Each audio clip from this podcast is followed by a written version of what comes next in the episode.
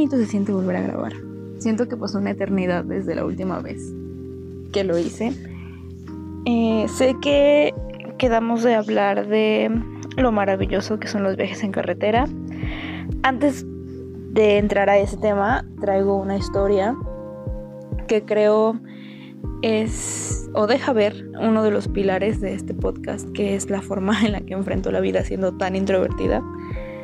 Y la cuento hasta ahora porque ya tiene un fin, entonces ya puedo contarla completa. Víctima de aburrimiento y el ocio y todo lo que este encierro representa, decidí descargar Bombo, esta aplicación de citas, y ciertamente experimenté mucho de lo que ya había leído o escuchado de las aplicaciones. No tenía idea de cómo funcionaba, la verdad es que nunca había estado familiarizada con una, pero pues en general sí. Em, las conversaciones, hacer match con alguien, todo esto pasó. El aumento de la autoestima, cada que iban apareciendo las notificaciones, la descarga como de felicidad. Como cualquier red social, ¿no? Cualquier interacción positiva en una red social nos, nos genera esto. También me quedó muy claro que la atracción que puede haber este, durante las conversaciones se esfuman en un momento en el que la persona se materializa enfrente de ti. También me enfrenté a estas inseguridades de tener que hablarle primero a alguien porque así funciona esta aplicación. Al parecer eh, hay otras que no funcionan así, pero pues si hay un match tienes que... La chica es la primera que habla. Y no olvídense, fue horrible. Es demasiada ansiedad para mí. no sabía qué decir, después comprendí que lo estaba haciendo mal. No funcionó. Estaba a punto de rendirme cuando apareció Oslo. 24 años, ingeniero y de esta ciudad, amante de la naturaleza y las actividades al aire libre. Escapista diario de este encierro, temeroso de las alturas, buscador de carreteras y curvas perfectas para andar en moto. No les voy a mentir, hace tiempo que nadie me provocaba tener el celular todo el día en la mano y andar con una sonrisa estúpida cada que un mensaje nuevo llegaba. Hablé con él con la facilidad con la que lo haría con cualquiera de mis amigos más cercanos. Pero, como ya había leído, la burbuja se revienta cuando por fin conoces a la persona. Y no lo digo de mala manera, sencillamente idealicé mucho porque es muy diferente leer mensajes de alguien a quien conoces y a quien sabes cómo se expresa y cómo se dirige a ti que alguien a quien jamás has visto y a quien jamás has escuchado hablar. Entonces sí, teníamos las mejores conversaciones del mundo y sí, cuando nos conocimos y salimos las tuvimos, pero el tono fue totalmente distinto. Les voy a contar. Decidimos ir, obviamente, a donde no nos encontráramos con más personas porque cuarentena. Un tramo de carretera, cervezas y unos minutos después ya estábamos a la orilla de una presa. Nos quedamos hablando horas dentro de su auto gracias a una ligera lluvia que estaba cayendo ese día. A los pocos minutos de haber llegado ahí me di cuenta de que esto no iba a pasar. No iba a llegar a, ningún lado. Pero tenía una tarde entera por delante y había conseguido salir en mucho tiempo Así que solo me relajé y, dejé que pasaran las cosas. Platicamos muchísimo, me mostró música que a la fecha no dejó de escuchar. La verdad es que sentía que había salido con un amigo a respirar. Hasta que cayó la noche y estábamos completamente a oscuras. Salimos del auto y la presa provoca que la temperatura sea más baja que en otro lugar, porque pues sabemos que está haciendo un calor terrible en estos días. Pero ahí no, hay tanta agua que la temperatura baja. Así que sacó una chamarra de su auto y, me la puso. Mis daddy issues salieron ahí en ese momento. Solo la puso frente a mí, no me la dio. La puso de tal forma de que yo metiera mis bracitos y me la acomodó al final. Les juro que solo le faltó darme un beso en la frente. Pero pues bueno, después de eso ya nos estábamos besando. Y sí, mi escapada de este encierro se convirtió en una sex escapada y una bastante buena la verdad. Regresamos a la ciudad, me dejó en mi casa y me di cuenta de que esto no era lo mío. Eliminé mi cuenta de Bumble, pero ese día mi superpoder de distracción me hizo olvidar mis lentes en su auto. Las conversaciones después de ese día más bien forzadas eran alrededor de cómo devolvérmelos. Para no hacer más raro esto, solo decidí pasar por ellos y ya. Nos enviamos los últimos mensajes ese día y así os lo hizo su salida de mi vida. Para darle paso a al tema que decidí hablarles, del que decidí hablarles esta semana, em, durante mis conversaciones con Oslo me jacté de tener un talento de copiloto, de saber poner música, de eh, saber dar indicaciones, seguir indicaciones. Y resulta que lo arruiné a los cinco minutos de habernos visto.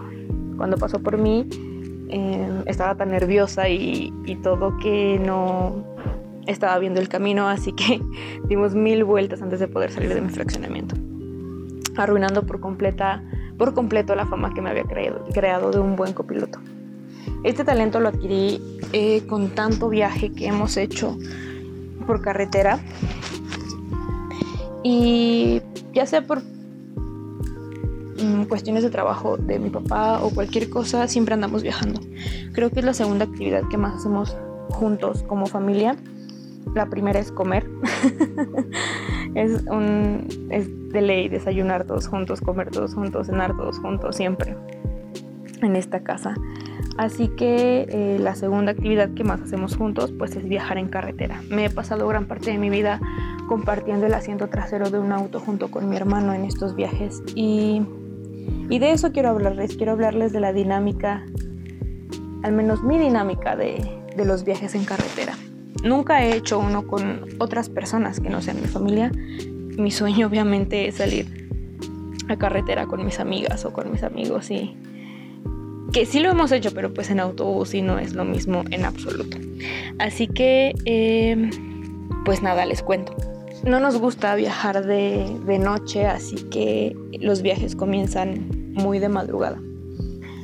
Eh, nos levantamos muy temprano, 4 o 5 de la mañana, maletas al coche y mi mamá comienza a hacer la comida que vamos a, a llevar para el camino. Es muy divertido porque eh, hace... Eh, hay estos memes de los sándwiches que están ya dentro de la bolsa de, del pan. Y no, acá no pasa eso, acá no hacemos sándwiches para el camino. Mi mamá hace unas tortas increíbles que solo hace cuando vamos a salir de viaje, así que empezar a ver todo este ritual alrededor de la cocina de hacer esas tortas maravillosas, nos entra a todos una nostalgia muy, muy chida porque eso es ya, o sea, el viaje es real y está sucediendo, todo comienza ahí. Y, y comemos delicioso, la verdad, durante todo el camino. Ahí es cuando yo, yo siento que empieza, ¿no? Como levantarnos temprano. Siempre he sido súper ansiosa, súper ansiosa.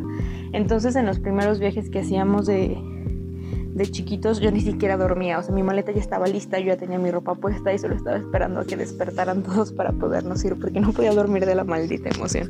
Una vez que ya estamos todos en el auto y salimos, eh, vamos escuchando el radio y que tenemos que llegar como al primer Oxxo. O bueno, algún Oxxo antes de ya de verdad salir a carretera a comprar las provisiones de mis paradas favoritas. La primera al Oxxo. Compro lo que quieran, dulces. Me encanta traer dulces siempre también papas, eh, algo de tomar, no sé lo que sea, pero tengo que tener como un montón de cosas para todo el camino. Mis papás siempre compran como sus cosas porque no nos gusta como lo mismo. Entonces cada quien hace como su propio almacén de provisiones para el camino. Después salimos a carretera y llega un punto en el que el radio deja de escucharse. La señal se pierde por completo y ahí es cuando entran los discos recuerdo mucho que en los viajes que hacíamos antes teníamos una carpeta gigantesca de discos eh, de música de mis papás y el coche instantáneamente se vuelve en un karaoke de seis horas. Les digo seis horas porque el viaje más largo y el más divertido y el más común es el que hacemos a la Ciudad de México. Entonces, por lo general son unas 6-7 horas de estar escuchando música y de cantarla a todo pulmón. Toda esta dinámica gira en torno a, que eh, mi papá no se duerma durante el camino. Entonces todo el tiempo estamos muy activos todos y, y cantando y, sobre todo cantando. Realmente no hacemos otra cosa más que estar cantando. Es muy raro que vayamos como platicando. Realmente solo vamos escuchando música y ya. Y además de que el viaje a la Ciudad de México es por la libre, nos gusta muchísimo irnos por la libre porque nos gusta parar en, en los poblados que encontramos en el camino. Nos gusta mucho detenernos en San Felipe. Ahí hay una gran actividad artesanal. Entonces hay cosas mm, increíbles y preciosas. A mi mamá le encantan las macetas, entonces siempre vamos por macetas. Tengo, yo también he comprado algunas cosas. Tengo una alcancía de un pez con la cara más angustiante del mundo. Es mi alcancía favorita. Tengo un montón de alcancías, como que las colecciono involuntariamente pero esta es la mejor del mundo, es mi favorita. Y había miles y de todos los colores y todos tenían la misma cara de angustia. Durante el camino, pues sí, como les digo, hacemos estas paradas en San Felipe y eh, en cualquier otro viaje, viajamos también mucho a Colima, pues siempre hay que estar eh, deteniéndonos que al baño y así, porque vamos muchísimo al baño en el camino. Y me gusta mucho que cuando nos detenemos, todos salimos así súper hechos bolita, ¿no? A estirarnos, a que nos vuelva a circular la sangre, eh, a recoger como la basura que se generó en el camino. Unos van al baño, otros volvemos a ir al Oxxo a ver qué más nos encontramos.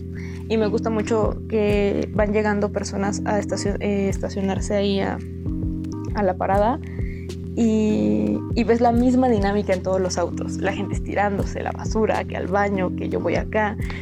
Es muy, divertido verte reflejado en los otros y saber que todos venimos como con el mismo sentimiento, ¿no? De estar viajando en carretera. Se me hace muy chido, me gusta mucho cómo te identificas con los otros y saber que se siente increíble estirar las piernas. Y bueno, entre tanto camino y tantos tramos carreteros y demás, me gusta mucho ir tomando fotos. Muchísimo, creo que es lo que más fotografío en el mundo, las carreteras. Y como hay viajes que hago muy frecuentemente, como a Colima o a la Ciudad de México o a Zacatecas, tengo muchas fotos como de ciertos lugares que ya tengo ubicados en estos tramos. Empezando por eh, un tramo que está rumbo a Ciudad Guzmán, en Colima. Espero no estarme equivocando con mis datos. No los tomen tan en serio.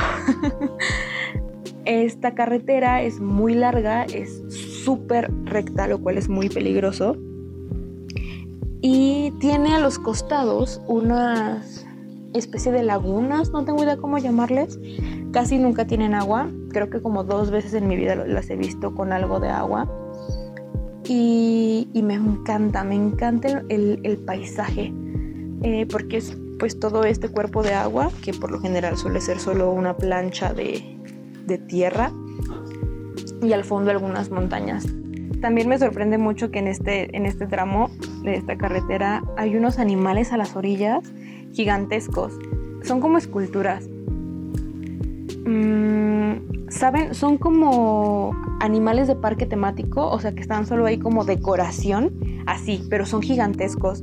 Y está cagadísimo que vas por la carretera y de repente ves un elefante y unos kilómetros después ves una jirafa, pero sí, así justo en la orilla de la carretera, un poco antes de que comience justamente todo esto de las lagunas.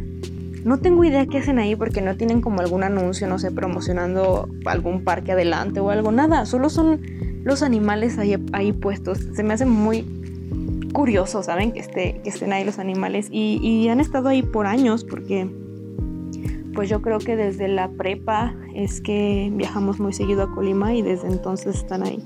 Me parecen muy extraños. Otra cosa que también me gusta fotografiar mucho y de forma muy inútil, si puedo decirlo, son los taludes de las carreteras. Me gusta mucho ver los estratos que conforman a la Tierra. Me gusta mucho en general la geología. Cuando llevé esta materia en la universidad fui la persona más feliz de la Tierra, sobre todo cuando me dieron estas clases acerca de minerales. Em, coincidió con que durante ese tiempo viajé a Guanajuato y fui al, a la escuela de minería, me parece se llama. Y tienen un museo en el que eh, existe una sala gigantesca llena de vitrinas y estas vitrinas están llenas de minerales de todos los tamaños además. Yo estaba que no cabía en mí de la felicidad. Ese viaje lo hice con Soren y la verdad es que lo torturé durante tal vez tres horas. Creo que fueron las, las tres horas más aburridas de esos cuatro días que nos fuimos a Guanajuato. Pero no, o sea, fue, yo estaba muy feliz. Vi cada maldito mineral, vi cómo se llamaba, por qué se llamaba de esa manera, las coloraciones, me encantan los colores que tienen, me gusta también mucho las diferentes formas que adquieren los minerales. No sé, no, no voy a entrar en esto ahora, pero de verdad lo disfruto mucho y por lo mismo es que cuando vamos en carretera y así me gusta todo esto de los estratos de la tierra y, no hago nada con esas fotos. Pero me gusta ir documentando el viaje y ni siquiera es como que las vuelva a ver, ¿saben? En fin, para cerrar este episodio, que creo que ha sido de mis favoritos y tal vez sea uno de los más largos hasta ahora, quiero contarles una última cosa. Espero no sonar un poco ridícula, así me siento diciéndolo. Eh, se los voy a contar. Hace un tiempo, hace un tiempo puede ser un día entre mi nacimiento y hoy, estaba con mi mejor amigo y caímos en cuenta de algo que a los dos nos parece sumamente romántico y que es de nuestras cosas favoritas. Y es ser copiloto de la persona que te gusta. Yo ya me había dado cuenta que a mí me gustaba mucho esto, pero jamás se lo había mencionado a, nadie. Esta es la segunda vez que lo digo en voz alta. Un día que les digo, no recuerdo bien, creo que íbamos, veníamos camino a mi casa y, y él venía conduciendo. Y le mencioné que esta interacción que hay mientras el chico que te gusta está conduciendo y tú estás ahí como poniendo la música o hablando de cualquier cosa, no sé, me parece no sé, hay algo en eso que, me gusta muchísimo, que de verdad disfruto, se me hace algo muy bonito. les digo que suena un poco tonto. Pero es eso, cuando lo mencioné, mi amigo lo entendió por completo, por completo. Y, y me dio como mucho gusto saber que había alguien más entendía por completo este sentimiento, porque no le tuve que explicar nada.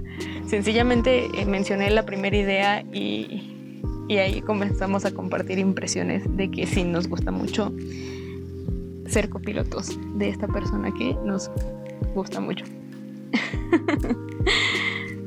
¿Qué opinan? ¿Se habían dado cuenta de esto? ¿Alguna vez lo habían notado o lo habían pensado? ¿O, sencillamente les da igual? No sé. Em, mándenme un mensaje por Instagram y díganme qué opinan al respecto. Si, alguien se identifica, por favor díganmelo. Y, nada, aprovecho para recordarles que sigan la cuenta en Instagram, marana.jpg.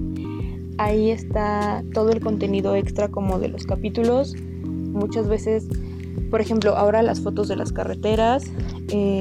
algunas otras veces no hay nada y simplemente el capítulo viene acompañado como con memes del capítulo. y em, si quieren ver el contenido como de episodios anteriores están highlights cada episodio con su respectivo material adicional.